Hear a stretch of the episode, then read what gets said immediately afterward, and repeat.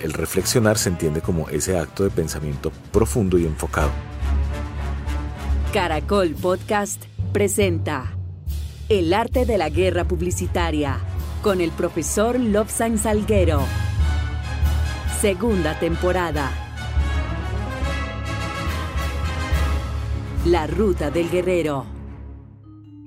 Hola, ¿cómo están? Bueno, mi nombre es Lobsan Salguero y estamos entrando en el último paso de la ruta del guerrero en este podcast que viene inspirado desde el arte de la guerra y que pues bueno, hemos venido hablando de una metodología de trabajo que nos permite sacar adelante los proyectos y sobre todo mm, poder organizar todo lo que tenemos como en la cabeza que a veces se nos llena y, se nos quedan los proyectos allí empantanados. Esto es lo que hemos estado haciendo en la Ruta del Guerrero. Este es el episodio número 10 y hoy vamos a hablar de la reflexión. Pero antes de que hablemos de la reflexión, que es el paso final, yo quiero que hablemos de la tormenta, que fue lo que escuchamos en el episodio anterior. Y esto de la tormenta es bien interesante porque es que finalmente cuando uno pasa estas tormentas, eh, estos cambios, estas crisis de las que hablábamos, pues finalmente te queda una enseñanza. Porque a veces dramatizamos un poco, un poco mucho la situación y no nos percatamos de lo importante que es sacar enseñanzas de esas crisis. Ese es finalmente lo que nos deja la crisis. La tormenta finalmente, como lo, lo decía Murakami, que lo leíamos en el episodio anterior, el objetivo de la tormenta es eso, que finalmente no seas la misma persona cuando la atraviesas. Y por eso es tan importante este paso, el de la reflexión, porque aquí lo que va a pasar es que vamos a hacer una revisión de esas cosas que deberíamos hacer al final de cada proceso, cualquier proceso, de mm, un proyecto, de una reunión con un cliente, de una finalización de una campaña, de una quiebra, porque también es el cierre de un proyecto, de un negocio que no salió, de una reunión negativa, de todas estas cosas que tienen que ver con la vida de los emprendedores. Y es que siempre hay que sentarse como a hacer un pequeño balance, muy charlado, puede ser, siempre muy charladito y mm, yo soy muy de la dinámica de tomar notas para que luego uno se pueda devolver en esa bitácora de la que hemos hablado siempre y, y realmente analizar qué fue lo que pasó. Porque es que la reflexión tiene como dos grandes componentes y aquí vamos a entrar ya en pleno analizar este décimo paso. ¿Listo? Entonces, para que alicen el cuaderno, para que alicen la bitácora y esto les quede allí como, como una referencia. Episodio 22. La reflexión.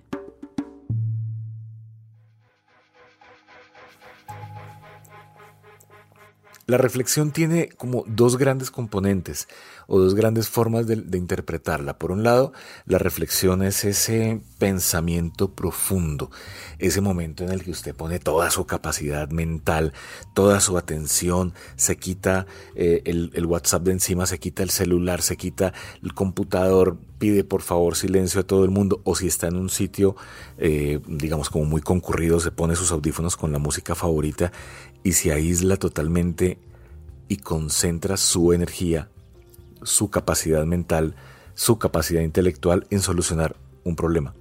E, eso tiene que ver con la reflexión, que es como sentarse a reflexionar sobre el problema y el reflexionar se entiende como ese acto de pensamiento profundo y enfocado. Entonces, ese es digamos como el primer punto que tenemos que tener en cuenta, que ya lo vamos a profundizar. El segundo punto tiene que ver con el reflejo tiene que ver con que una reflexión es mi reflejo también, ¿no? Entonces, allí también hay una cosa que es importante y es que en todo proceso de reflexión siempre hay una mirada hacia adentro.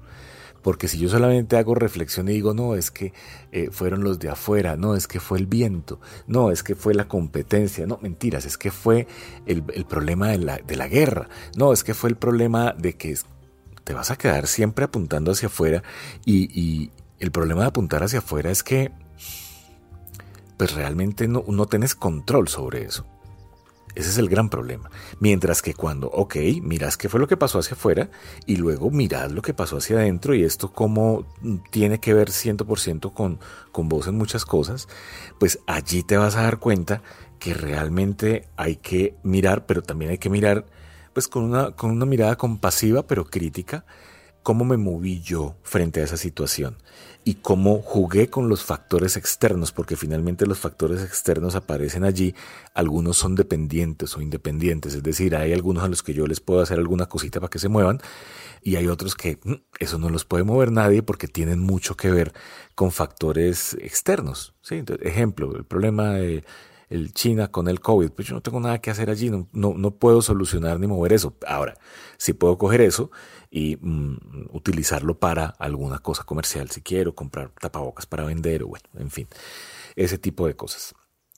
Entonces, en la reflexión, que es este último paso de la ruta del guerrero, pues lo que nos, nos va contando Sun Tzu en ese proceso es que al final el guerrero tiene que sentarse a reflexionar, a mirar el entorno, a mirar cada una de las situaciones porque es que finalmente este proceso reflexivo te va a permitir hacer una cosa muy bella y es que vas a poder evaluar qué hiciste bien y también evaluar qué hiciste mal. Porque es que, pues finalmente, siempre hacemos cosas chéveres y cosas que no son tan chéveres en el, camino de lograr los objetivos. Y, y, a veces nos da como, nos da como esa pena tonta de que es que no, yo, ¿cómo voy a decir que yo soy bueno hablando? O cómo voy a decir que es que yo aquí hice un buen movimiento y logré que la persona cambiara su opinión, no, eso no se hace.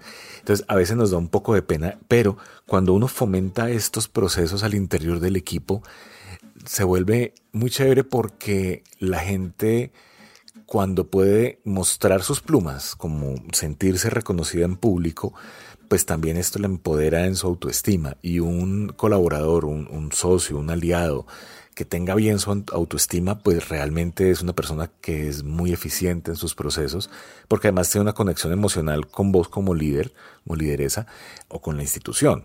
Ahora, eso sí lo vemos en una reflexión como en grupo, pero cuando hay una reflexión individual, pues finalmente los procesos de catarsis y estas miradas hacia adentro como muy equilibradas, pues son las que nos construyen como seres humanos.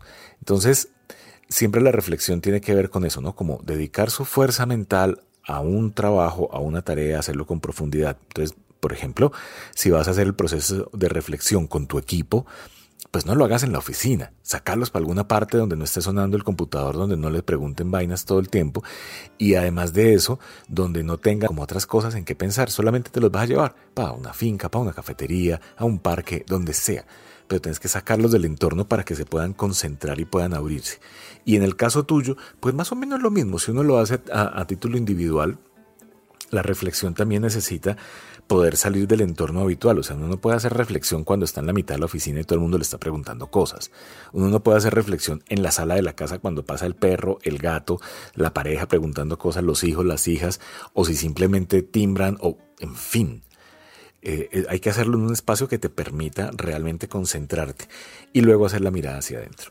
En ese proceso de la mirada hacia adentro, cuando se hace en grupo, hay que tener, digamos, como unas reglas del juego para que la gente no se sienta juzgada o, que se vayan a burlar, por ejemplo, porque ahí se rompería toda la magia.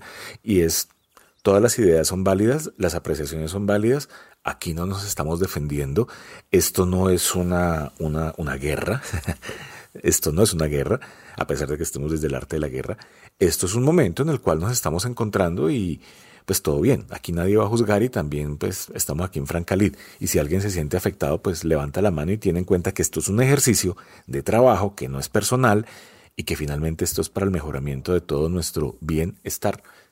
Eh, y si es en lo personal, pues, pues no hay que darse tan duro, ¿no? O sea, hay que ser muy equilibrados también con, con esto de cómo nos vamos a acompañar y cómo nos vamos a acompañar a nosotros mismos. Entonces, si estás haciendo la reflexión a título individual, suave, con cariño, con amor, con mucha firmeza y haciendo el ejercicio de mm, si yo no fuera yo, sino que me estuvieran contando esto, ¿qué resaltaría yo de la acción de esa persona y qué mm, corregiría de la acción de esa persona? Muy neutral. Esa es la magia de la reflexión. Estás viendo el reflejo, ahí no hay juzgamiento. Es lo que estás viendo.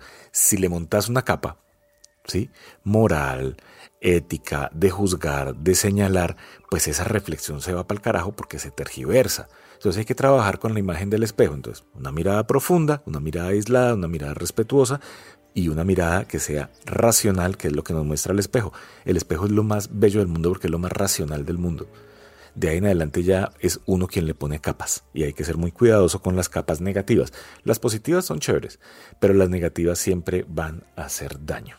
Entonces, en este último paso, ese guerrero del que hemos venido hablando, que viene batallando, que viene buscando dinero, que sale todos los días de su casa, tal, se encuentra en este punto y uno diría, sí, uh, terminó, pero ¿sabe qué? No, no terminó no terminó porque es que esta vaina es cíclica, esto todo el tiempo está comenzando. Es decir, mientras usted está en el proceso de alianzas, está pensando en la chispa permanente que tiene que meter al siguiente proyecto o a una particularidad de este proyecto y tiene que estar pensando en las alianzas para ese proyecto. Esto es todo esto de la ruta del guerrero, esto es una cosa que no se detiene porque pues finalmente la vida es eso, ¿no? La vida es, es un, un transcurrir de una serie de pasos que terminan repitiéndose. Entonces, ¿qué es muy importante? Porque ya estamos terminando esta segunda temporada de El arte de la guerra publicitaria.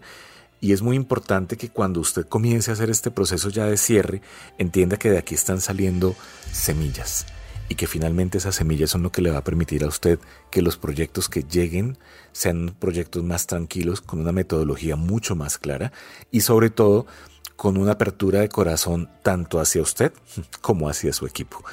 Eh, y esto le va a permitir que los proyectos sean exitosos, pero no se le olvide que por allá lo veíamos en la brújula, exitosos en sus términos. El éxito lo marca usted. Los KPIs, los indicadores de desempeño, los marca y los decide usted. Eso no los decide nadie más. Mi nombre es Lobsan Salguero. Nos hemos acompañado en la Ruta del Guerrero, en esta segunda temporada del Arte de la Guerra Publicitaria. Espero que te hayas escuchado la primera temporada. Si no te la has escuchado, pues te puedes dar una pasadita por allá que te va a servir mucho también. Y muy importante, dos cosas.